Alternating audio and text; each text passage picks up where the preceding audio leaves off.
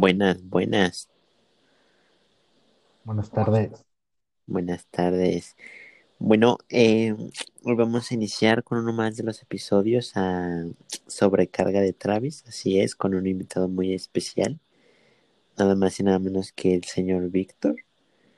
Eh, Por quinta. exacto, una visita ya, ya constante, ya, ya es un invitado muy especial en nuestro canal.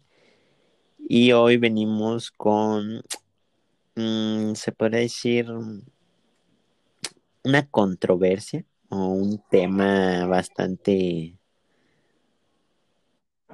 pues sí, podremos decir controversial, valga la redundancia, eh, el cual es el siguiente.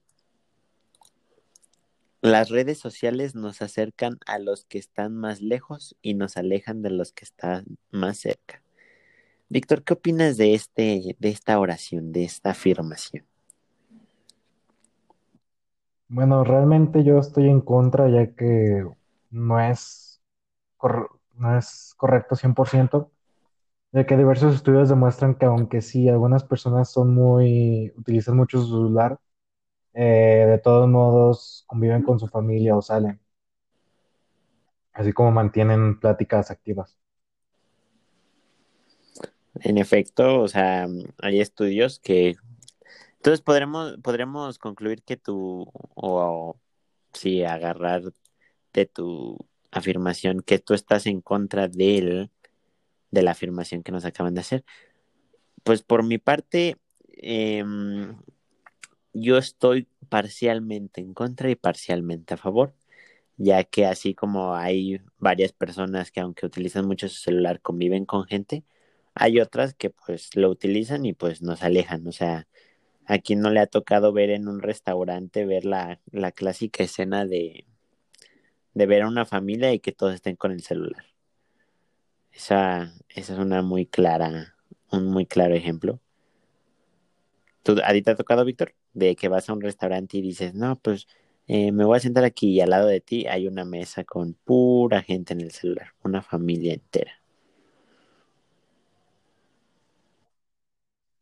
Bueno, sí, pero o sea, tengamos en cuenta que ya depende de la educación que la familia dé, porque por ejemplo, si, si ponemos una familia que que le ha enseñado a sus hijos a no depender tanto de la tecnología, estos no, no van a no, a- no van a ser tan dependientes de ella y aparte no van a saber convivir con otras personas y sacar plática de ello.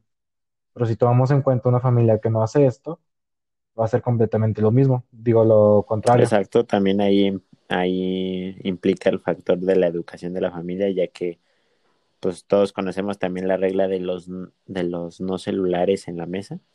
Y hay familias que lo respetan, hay familias que no, y pues sí, podríamos decir que hay momentos en donde sí utilizas bastante el celular, pero hay veces donde pues en la comida podríamos decir es exclusivo para la familia y convives bien, es una convivencia bastante bonita. Entonces, sí, ahí también implica el, la educación como factor de la, de la convivencia. Pues fíjate que ahorita estaba investigando y me topé con algunas cifras de una organización sobre el Instituto de la Tecnología, donde dicen que, bueno, estos son estudios eh, basados en México y en la población de los jóvenes de, de 15 a 20 años, donde dicen que 7 de cada 10 jóvenes que tienen celular, ojo, es muy importante este dato, que tienen celular, no conviven mucho con su familia y sus familias están de acuerdo que ellos no conviven mucho. Entonces, aparte de que las familias están de acuerdo, pues ellos también dicen que no conviven mucho. ¿Cómo ves este dato, Víctor? Pues básicamente podemos decir que encontrar una persona que, que usa racionalmente el celular es como encontrar una aguja en un pajar. Sí hay, rara vez, pero eso es porque las personas, las familias no educan apropiadamente a los niños. Exacto, concuerdo contigo en esos factores. Y es que, pues, o sea, esta afirmación podría ser así, al principio la podríamos ver bastante simple, ¿no? Así como de, ah, no, sí tiene razón, pero pues ahorita que estamos contemplando tú y yo todos los factores, pues obviamente vemos que pues, no es tan fácil, ya que pues implican muchas cosas.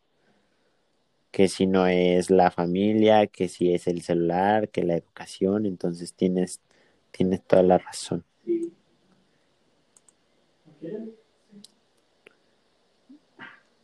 Entonces yo creo que a partir de ciertos factores, esta afirmación es verídica y a partir de otros factores podemos concluir que pues, es falsa. Exacto, exacto. Bueno, ustedes escuchadores de nuestra grandísima página de, de podcast, ¿qué opinan? ¿Qué opinan? ¿Están a favor de esta de este statement o están en contra y si están en contra o a favor, pues digan sus argumentos y los platicaremos en el próximo episodio. ¿Qué te parece, Víctor? Perfecto. Bueno. Me parece correcto. Hasta luego.